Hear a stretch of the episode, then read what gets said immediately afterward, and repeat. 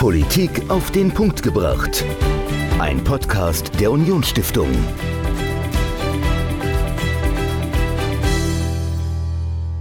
Hallo und herzlich willkommen zu einer neuen Folge Politik auf den Punkt gebracht. Ich bin Dominik, mir gegenüber wie immer Michael. Und Michael, du und ich, wir sind beide nicht nur Podcast-Macher, die wir hier jede Woche, äh, mittlerweile zweimal die Woche stehen und Interviews mit äh, super spannenden Referentinnen, Referenten aus äh, ganz Deutschland und der Welt produzieren für euch da draußen, sondern wir hören selbst auch gerne Podcasts. Was ist denn dein Lieblingspodcast momentan? Ui, jetzt, äh, jetzt natürlich unser Podcast, den, den höre ich mir einfach noch selbst an. Natürlich, selbstverständlich. Äh, also das, äh, genau, die Folge mit Tim war ja auch sehr unterhaltsam zur Landtagswahl in Niedersachsen und ja, äh, dann hat man mal eine andere Stimme gehört. Äh, aber es gibt einen Podcast, äh, ich habe ja auch BWL studiert, interessiere mhm. mich für Wirtschaft und es gibt einen Podcast des Handelsblatts mit Bert Rürup und Michael Hüter, Economic Challenges und der kommt immer freitags raus und mhm. den höre ich eigentlich immer. Ich muss gestehen, seit Bert Rürup hier bei uns äh, äh, zu Gast war und wir ihn auch im Podcast äh, dann hatten, äh, habe ich mir den Podcast auch abonniert und ich höre ihn auch regelmäßig. Ich habe nicht BWL studiert, ich habe Geschichte und Germanistik studiert, also ich war immer sehr, sehr weit weg von allen Wirtschaftsthemen. Und ich finde den aber klasse, weil die beiden das sehr, sehr gut machen. Die erklären wirtschaftliche Zusammenhänge sehr gut. Auch äh, die Wirtschaftsgeschichte in Deutschland, Bert Rürup mhm. ist ja da ein, äh, ein selbst eine ganze Bibliothek an Wirtschaftsgeschichte und was der immer erzählt, ist super interessant und spannend. Und die beiden ordnen aber auch sehr gut ein. Aus ganz unterschiedlichen Perspektiven immer. Und du hast diese Woche Michael Hüter im Gespräch. Ähm, was genau werdet ihr denn besprechen? Ja, also ich glaube, ein Thema, was viele Menschen in unserem Land interessiert, wie geht es wirtschaftlich weiter? Also wir mhm. haben ja, ex, ja extreme äh, Herausforderungen vor uns liegen. Also zum einen die Energiekrise, die wir meistern müssen, zum anderen die Globalisierung, die ja unter Druck geraten ist äh, durch Konflikte, durch andere Handelspolitik der USA, China und äh, natürlich auch den Klimawandel, den Umbau unserer Wirtschaft hin zu emissionsfreien Technologien und das äh, kann natürlich auch eine Volkswirtschaft äh, schnell überfordern und ich glaube, an dem mhm. Punkt sind wir und darüber habe ich mit Michael Hüter gesprochen. Also das ganze Interview Michael Hüter, Direktor des Instituts der deutschen Wirtschaft mit Michael hört ihr jetzt. Viel Spaß. Heute zu Gast bei uns im Podcast Professor Michael Hüter. Herzlich willkommen. Ja, vielen Dank für die Einladung. Ich freue mich. Können Sie sich unseren Hörerinnen und Hörern kurz vorstellen? Kann ich gerne machen. Ich bin, die meisten vermuten Ökonom, aber ich habe auch äh, Geschichte studiert und insofern aus diesen beiden Denkperspektiven äh, erklärt sich auch ein bisschen mein Lebensweg. Ich war Generalsekretär des Sachverständigenrates, Chefvolkswirt der DK Bank und jetzt seit 18 Jahren bin ich Direktor des Instituts der deutschen Wirtschaft, habe eine Professur an der European Business School. Und die Tätigkeit des Instituts äh, spiegelt sich halt auch in meinem Portfolio, nämlich ähm, aus äh, Analyse der Gegenwart, aus empirischen Studien eine Beratungsleistung und eine Informationsleistung für Politik und Öffentlichkeit zu erbringen. So das kann man in, in kürzester Form äh, so benennen. Ja, vielen Dank für diese kurze Vorstellung und wir wollen ja heute über die Wirtschaft sprechen in Deutschland und äh, ich glaube, jeder weiß, äh, dass es Herausforderungen gibt, äh, um es mal äh, vornehm zu formulieren, die die deutsche Wirtschaft meistern muss. Und äh, um da den Einstieg zu finden, wollen wir vielleicht noch mal ganz kurz erläutern, wie sah das Erfolgsmodell der deutschen Wirtschaft in den letzten Jahren aus? Vielleicht können Sie das unseren Hörerinnen und Hörern noch mal kurz beschreiben. Ich glaube, das Entscheidende ist zunächst, dass man sich klar macht, es ist keine Kurzgeschichte, sondern es ist in der Tat eine lange Geschichte, die dieses deutsche Geschäftsmodell erklärt und an den äh, Merkmalen, die ich jetzt gleich nennen werde, kann man das, glaube ich, auch gut nachvollziehen. Das deutsche Geschäftsmodell ist industriebasiert, es ist dienstleistungsergänzt, es ist regional ähm, verankert und auch regional balanciert und es ist global integriert. Und diese Besonderheit äh, kann man eigentlich nur erklären aus einer bestimmten Konstellation äh, in Deutschland im frühen 19. Jahrhundert, als die Industrialisierung begann, nämlich einer Situation, in der wir 35 Staaten hatten, äh, die föderale Struktur bis prägend war. Jeder äh, in seinem äh, Herzogtum, seiner Grafschaft, seinem kleinen Königreich ähm, etwas tun musste für die Menschen. Gute Politik, Wirtschaftspolitik, Wirtschaftsstandortpolitik, würden wir heute sagen. Und das erklärt, warum anders als beispielsweise in Frankreich oder in Großbritannien äh, in Deutschland die Industrie als Kern des Geschäftsmodells regional verteilt ist in allen äh, Regionen und äh, Landstreichen, die man sich so denken kann. Ähm, sie ist gut vernetzt und sie ist in diesen Regionen in Clustern verbunden. Das ist diese regionale Verankerung. Das heißt, in Bündel, ob das Chemieparks sind, ob das Zentrum für Optoelektronik sind, ob es Automotive Center sind. Ähm, und diese Besonderheit hat dann die Möglichkeit ergeben, die Industrie mit Dienstleistungen zu ergänzen und damit eine besondere Wettbewerbsposition zu markieren. Die Hälfte der Hidden, sogar Hidden Champions, ähm, die man weltweit identifiziert, kommen aus Deutschland. Und auch das macht, glaube ich, ganz gut klar, äh, was im Kern dieses Geschäftsmodell steht, nämlich eine Industrieleistung, die technologiebasiert, technologielastig ist, aber mit hohem Dienstleistungsgehalt und die Probleme löst. Und äh, das haben wir über die letzten vier Jahrzehnte, nochmal oder fünf Jahrzehnte, muss man fast sagen, äh, sehr viel weitergetrieben durch die Automatisation in den 70er Jahren begann. Jetzt mit der Digitalisierung seit einem Jahrzehnt über cyberphysische Systeme diese Möglichkeit weitertreibt. Das ist Kern, also ein industriebasiertes Wirtschaftsmodell. Das ist untypisch verglichen mit anderen ausgewachsenen Ökonomien. Frankreich, Großbritannien und USA haben etwa einen halb so hohen Industrieanteil am Bruttoinlandsprodukt und sich dabei gut 20 Prozent dort bei 10. Ja, und äh, dieses Erfolgsmodell gerät ja jetzt unter Druck. Also es gab ja in der Vergangenheit äh, Herausforderungen, die die deutsche Wirtschaft meistern mussten. Zum einen natürlich auch die äh, Corona-Pandemie und jetzt der Krieg in der Ukraine verbunden mit äh, der Energiekrise. Der Internationale Währungsfonds hat die Wachstumsaussichten für Deutschland äh, massiv nach unten korrigiert, also 2023 minus 0,3 Prozent, also eine Rezession, wenn man so will. Und vielleicht können Sie uns mal so die aktuelle Lage oder den aktuellen Zustand der deutschen Wirtschaft kurz skizzieren. Ja, was wir sehen, ist, dass wir aus der Pandemie noch mitschleppen ein Problem in den Logistiksystemen und den Lieferketten. Äh, Teile, die nicht verfügbar sind, die nicht in der Menge verfügbar sind, wie man sie benötigt. Ähm, insofern hat die Pandemie schon mal ein erstes großes Fragezeichen gesetzt und äh, angeknüpft an diese globale, der globalen Integration der deutschen Wirtschaft. Der, die Folgen des russischen Angriffskriegs auf die Ukraine zeigen sich äh, über andere Preise und damit auch Kostenstrukturen für Energie, wie Unternehmen sie äh, nun vor sich haben. Und wir erkennen beispielsweise, dass in, der, in, in energieintensiven Branchen, also Chemie, Papier, Stahl und auch Nahrungsmittel, Glas, ähm, der Produktionsrückgang schon sehr erheblich ist. Und das markiert auch, ähm, dass wir mit einer ganz anderen gesamtwirtschaftlichen Herausforderung zu tun haben. Wenn man sich die Rezession in der Geschichte der Bundesrepublik Deutschland anschaut, waren die in der überwiegenden Anzahl ähm, getriggert, also in Gang gesetzt durch äh, eine Schwäche im Welthandel, durch Nachfrageeinbrüche von außen. Dann sind die Investitionen eingebrochen, nachdem der Export schwach war. Das hat Arbeitsplätze gekostet, hat der Konsum geschwächt. Wir haben einmal in frühen 80er Jahren eine Rezession gehabt, die war durch die Schwäche des Konsums getragen. Ähm, Verunsicherung der Konsumenten, die also dann wirklich hemmend war. Jetzt haben wir einen Beginn einer Rezessionsentwicklung in der ähm, energieintensiven Industrie. Und das setzt natürlich noch in anderer Weise am Geschäftsmodell an. Einmal war attackiert durch die Pandemie die globale Integration, jetzt sind es die energetischen Grundlagen. Und das zeigt sich dann einmal dort und es zeigt sich zum anderen natürlich bei den privaten Haushalten, die Kaufkraftverluste haben, äh, die jetzt wissen, wie hoch der Abschlag für die Gasheizung im nächsten Jahr ist, nämlich dreimal, viermal so hoch wie in diesem Jahr. Äh, höhere Strompreise, also das gesamte Energiemix steht da in einer erheblichen ähm, ja, Umstellung. Das wird Anpassungen auslösen, aber unsere Sorge ist, dass die Gewaltigkeit und die, und die Kurzfristigkeit äh, dieses Schocks, nämlich dieses Energiepreisschocks, eine Überforderungskrise auslöst. Eine Überforderung der, der, privaten Haushalte auf der einen Seite, aber eine Überforderung auch der Unternehmen, vor allem der Energieintensiven.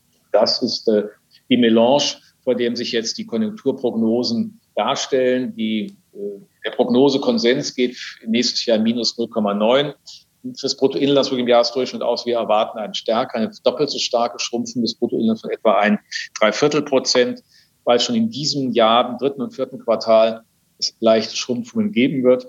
Und vor diesem ja, Hintergrund stehen wir jetzt bei der Frage, was muss Wirtschaftspolitik tun? Und dazu haben wir ja auch sehr interessante aktuelle ähm, ja, Vorschläge, aber auch Beiträge. Ja, äh, was äh, kann denn die Politik überhaupt tun? Also ich meine, dass äh, die Energiekrise äh, sich jetzt so zugespitzt hat, das äh, kann man ja nur bedingt beeinflussen. Es gab jetzt ja ein Entlastungspaket für die Bürgerinnen und Bürger in Höhe von 200 Milliarden Euro, aber das äh, ist ja die Frage, wie lange kann man das aufrechterhalten? Kann man das nochmal in der gleichen Höhe tun? Ähm, also was sind dann aus Ihrer Sicht Rezepte? Um der Krise zu begegnen. Und vielleicht auch noch eine Frage, wird auch genug für die Unternehmen getan? Also jetzt haben wir 200 Milliarden mhm. Euro äh, für die Bürgerinnen und Bürger und wie sieht es da für den Bäcker oder für den Papierfabrikanten aus? Ja, aber ich glaube, wir müssen in der Tat abschichten. Also bei den privaten Haushalten ist ähm, ja früh schon im Jahr mit dem ersten und dann mit dem zweiten Entlastungspaket etwas gemacht worden, nämlich damals etwa 31 Milliarden, dann kam das ähm, dritte Paket mit äh, nochmal 65 Milliarden dazu, wo man vor allem ähm, einkommensschwache Haushalte äh, mit Heizkostenzuschüssen, mit Energiepreispauschalen, die dann versteuert werden, also auch vor allen Dingen unten stärker wirken, mit Kinderbonus, mit anderen Dingen Liquidität sichert, äh, um die Handlungsfähigkeit äh, aufrechtzuerhalten. Für Unternehmen hat man ein Energiekostendämpfungsprogramm aufgelegt, das antragsbasiert ist, fünf Milliarden, die natürlich bei weitem nicht ausreichen. Die 200 Milliarden, die Sie erwähnen, sind ja jetzt ähm, ein Volumen, mit dem die berühmte Gas- und Strompreisbremse finanziert werden soll. Der Vorschlag der Kommission, äh, die die Regierung dafür eingesetzt hat, versucht ja beim Gaspreis anzusetzen. Jetzt würde man erstmal als Ökonom, das muss ich natürlich immer sagen, darauf hinweisen, eigentlich wird man nicht in die Preisbildung eingreifen. Ne? Also eigentlich soll ja die Knappheit, die in Märkten wirkt, über den höheren Preis wirken und wir reagieren darauf. Jetzt haben wir aber hier im Gasmarkt die Situation, dass er ziemlich gestört ist. Wir haben äh, vom Angebot her geringe Flexibilität aufgrund des Wegfalls, des abrupten dann Wegfalls des russischen Gases. Ähm, wir haben bei der Nachfrage begrenzte Einsparmöglichkeiten auf kurze Frist. Das heißt, für einen bestimmten Zeitraum ist er wenig anpassungsfähig. Das führt dazu, dass er nicht liquide ist und dass die Preissignale dann doch sehr stark politisch übersteuert sind, äh, auf jede, jede Information aus der Ukraine, sage ich mal, in irgendeiner Weise reagieren. Und dann ist die Frage, was, was kann man tun? Ja, ähm, ich glaube, es ist ganz wichtig, dass bei den Energiepreisen eine Perspektive entsteht, dass nicht nur Versorgungssicherheit von Energie gegeben ist, sondern dass die Preise für Energie auch wettbewerbsfähig sind. Und das sind sie im Augenblick nicht im internationalen Maßstab. Das ist die Sorge. Wir würden eine Deindustrialisierung erleben. Deshalb sind die Vorschläge dieser Kommission, wie ich finde, ähm, aus guten Gründen erwägenswert. Die sind auch ähm, durchdacht. Ähm, dass man für die kleineren Unternehmen, mittlere Unternehmen und die privaten Haushalte ab 1. März 70 Prozent, äh, 80 Prozent des Vorjahresverbrauchs zu einem quasi günstigeren Preis, äh, nämlich 12 Cent die Kilowattstunde verfügbar macht und einen entsprechenden Transfer organisiert, also nicht den Preis an sich ändert, aber eine Erstattung leistet über die Energieversorger. Im Dezember soll auf den Abschlag verzichtet werden, um da eine Brücke zu bauen. Für die Industrie gibt es ab 1. Januar eine vergleichbare Lösung für 70 Prozent des Vorjahres auf 7 Cent. Das macht auf der einen Seite deutlich, dass man hier eine Entlastung schafft, dass man aber auch die Anreize für Sparen von Gas hochhält, nämlich nur 70 oder 80 Prozent des Vorjahres. Und diese Quote würde ich auch im Zeitablauf verringern. Und ich glaube nicht, und das ist die eigentliche Kritik, die ich dann noch habe, dass es nicht im Frühjahr 2024 vorbei sein wird. Also wir werden länger mit diesen hohen Gaspreisen zu tun haben. Und das Vermaledeite ist, dass dieser hohe Gaspreis halt auf den Strompreis durchwirkt. Mhm. Über die äh, Struktur der Preisbildung. Das teuerste, teuerste Energieproduktion ist die über Gas. Eigentlich Gaskraftwerke sind ja nur Standby-Kraftwerke, aber da wir Probleme in den anderen Bereichen haben, fehlt uns einfach Strom. Und dadurch wird äh, Gas zur Verstromung im Grunde fast dauerhaft genutzt und hat damit auch dauerhaft einen Preiseffekt. Deswegen müsste man am Strommarkt alles tun, um günstigere äh, Produktion auch über Atomkraftwerke zu mobilisieren für einen überschaubaren Zeitraum von sicherlich drei bis vier Jahren. Mhm. Ja, äh, Sie sprechen da ja einen wichtigen Aspekt an, äh, Thema Atomkraft. Also die Regierung streitet sich ja noch, ähm, es ist ja noch keine Lösung in Sicht, welche Reserven da jetzt aktiviert werden, wie ähm, die drei Atomkraftwerke, die ja noch in Betrieb sind. Ähm, nochmal eingebunden werden können. Also müssten wir jetzt nicht eigentlich äh, im Hinblick auf diese äh, strukturelle Krise irgendwie alle Reserven mobilisieren. Ich glaube, man könnte ja noch bis zu sieben Atomkraftwerke nochmal ans Netz bringen. Äh, man müsste vielleicht sogar auch überlegen, neue Meiler zu bauen. Und äh, wir haben ja äh, große Vorkommen an Braunkohle in Deutschland. Also wäre es nicht äh, jetzt auch fahrlässig, an diesem Kohleausstieg festzuhalten? Wie ist denn da Ihre Einschätzung? Also ähm, zunächst einmal bei den Atomkraftwerken bin ich schon der Meinung, dass man auch die drei im letzten Jahr gestellt reaktivieren könnte. Es ist einfach viel Zeit ins Land gegangen, wo die Grünen in der Bundesregierung alles blockiert haben, was hier hätte weiterführend wirken können. Denn das kann ja auch nicht dann gleich mal eben gemacht werden. Der Streit jetzt, ob zwei oder drei Atomkraftwerke, ist ähm, ehrlich gesagt eine intellektuelle Unterforderung und auch eine eine Borniertheit, äh, mit der die Grünen im Grunde signalisieren, dass sie auf Bundesebene nicht wirklich regierungsfähig. Ich sage das mal so deutlich, weil es geht hier um die Existenz unserer wirtschaftlichen Grundlagen. Äh, es geht auch nicht darum, den äh, Atomausstieg in Frage zu stellen. Nur Atomenergie ähm, ist Strom, der CO2-frei produziert werden kann. Wir reden nicht über den Neubau von Kraftwerken, sondern die, die wir haben, weiter zu betreiben und damit dann auch einen Beitrag zu leisten. Wir müssen im Grunde alle günstige Energieproduktion nutzen. Alles, was dagegen in Argumenten vorgetragen wird, ist im Grunde ähm, nicht haltbar. Und insofern die, die, die Einsparungseffekte liegen bei 12, 13 Prozent beim Strompreis, zeigt, das hat also deutliche Effekte. Zudem ist es ja auch CO2-förderlicher. Äh, Braunkohle, ähm, ja, das ist sicherlich nicht die Perspektive, weil wir auch eine geringe Effizienz haben.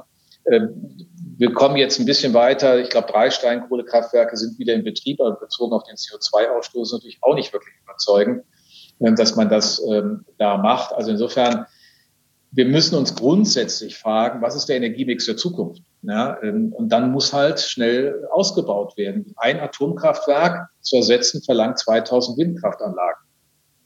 Da ist aber schnell das Saarland zugebaut. Also, also eigentlich müssten wir viel mehr Offshore-Windparks haben, müssten da schneller vorankommen, müssten Gigawattgröße installieren. Das ist alles unzureichend. Die Adressierung der Planungs- und Genehmigungsverfahren ist ja richtig, aber es hilft uns nicht in diesem Winter und es hilft uns vermutlich auch nicht im nächsten Winter. Hm. Nee, also ich sehe es äh, sehr, sehr dramatisch. Also im Saarland sind jetzt ja nochmal zwei Kohlekraftwerke äh, ans Netz gegangen oder kurz davor ans Netz zu gehen. Und da ist ja auch das Problem, äh, da fallen ja irgendwann Investitionen an. Also ich muss die erhalten. Äh, die Belegschaft wird auch nicht jünger. Also ich muss da neue Fachkräfte finden, um die äh, ja, weiter betreiben zu können, vielleicht nochmal in fünf bis zehn Jahren. Und das sind alles Dinge, die man jetzt schnellstmöglich irgendwie diskutieren muss und äh, auch entscheiden muss, weil ansonsten äh, fällt vielleicht irgendwann mal der Strom in Deutschland aus und das wäre, äh, glaube ich, der Supergau. Ja, das wäre mit Sicherheit fatal, ähm, zumal ja wir auch in Frankreich Probleme haben. Ich meine, in Frankreich Atomkraftwerke an sich müssten ja nicht so in, dauerhaft und lange in der Revision sein. Das ist auch eine Unterinvestition, die die Franzosen dort leisten. Ähm, wir mussten viel mehr Strom nach Frankreich in diesem Jahr liefern, als es eigentlich in der Vergangenheit notwendig war, äh, weil die ihre Atomkraftwerke nicht instand gehalten haben. Und das ist genau der Punkt ähm, die tun alle so, als sei nächstes Jahr Ostern alles vorbei. Das wird so nicht sein. Und insofern brauchen wir eine mittelfristig neu aufgestellte Energiepolitik, die die Ziele der Dekarbonisierung klar im Auge behält, aber dann auch schnell über erneuerbaren Energien Ausbau betreibt. Aber in dieser Übergangsphase ist genau das richtig, was man eigentlich, bevor äh, äh, Bundeskanzlerin Merkel 2000 2011 völlig unverantwortlich den, den Atomausstieg äh, beschleunigt hat. Nur mit Blick auf die Landtagswahl in Baden-Württemberg war das ja motiviert. Ähm, vorhatte nämlich die Brückentechnologie Atom zu nutzen. Und äh, vor der Frage stehen wir jetzt und da kann das Land nicht äh, sozusagen abhängig werden von einem Parteitag der Grünen. Dann müssen sie zur Not aus der Regierung raus.